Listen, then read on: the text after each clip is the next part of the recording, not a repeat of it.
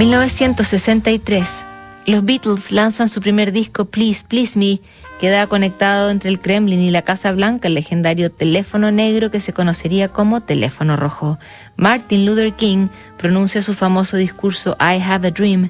Muere asesinado el presidente norteamericano John Kennedy. Sylvia Plath se suicida. Edith Piaf muere por un cáncer a los 47 años. Sería el año en que se le acabaría la paciencia Geraldine Cobb, llamada Jerry por sus cercanos, tenía 12 años cuando tomó por primera vez los controles del avión que pilotaba su papá, el coronel Cobb, y desde ese día nunca más miró hacia abajo. A los 16 sacó una licencia de piloto privado, a los 18 se certificó como instructora, al poco tiempo había conseguido récords de velocidad, distancia y altitud. En 1960 fue la primera de 13 mujeres, las Mercury 13, en ingresar al entrenamiento intensivo que determinaría si podría o no ser astronauta. Aunque pasó todas las pruebas de manera extraordinaria, permaneció en tierra y pronto el programa se había cancelado. Ese año 1963 intenta buscar otros caminos hacia el espacio exterior a través del Congreso y como no resulta, decide entonces escribir suplicándole al presidente John Kennedy. 13 de marzo de 1963. Querido señor presidente, es difícil escribir esta carta sabiendo que será leída por sus secretarios y asistentes y las posibilidades de que llegue a usted son escasas. Me siento obligada a hacerlo de todos modos en la fe de que el asunto de alguna manera llamará su atención. Parte de su personal está familiarizado con mis esfuerzos por lograr que Estados Unidos lleve a la primera mujer al espacio.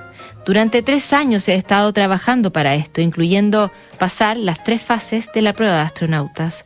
He discutido este asunto con el vicepresidente Johnson y el doctor Welsh de su Consejo Espacial, así como con muchos de los principales científicos espaciales de nuestro país. La reacción ha sido de aceptación general.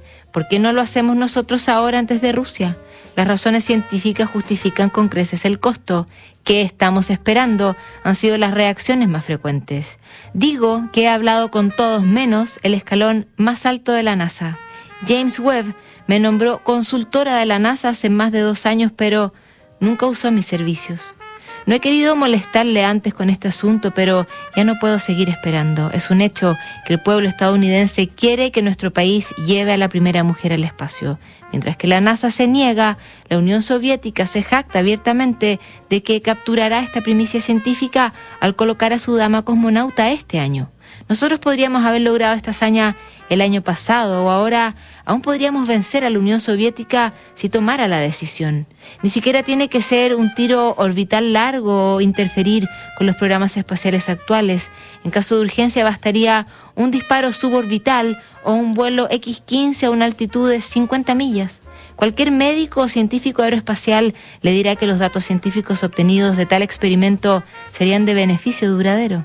Le adjunto el archivo de mi correspondencia con la NASA, un álbum de recortes y otros recortes sueltos. He trabajado, estudiado y rezado por esto durante más de tres años y no podía rendirme sin una última súplica al comandante en jefe. Perdóneme por quitarle su tiempo, pero sigo creyendo que el asunto es de suma importancia, digno de su seria consideración y que el Señor le guíe en su decisión. Tengo el honor de esperar su más obediente servidora, señorita Jerry Cobb.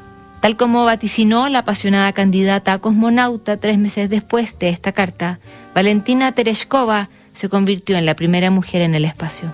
Pasarían otros 20 años hasta que la norteamericana Sally Ride fue la primera de ese país en orbitar la Tierra. Mañana comenzamos el último mes de cartas de este año. ¿A qué notables?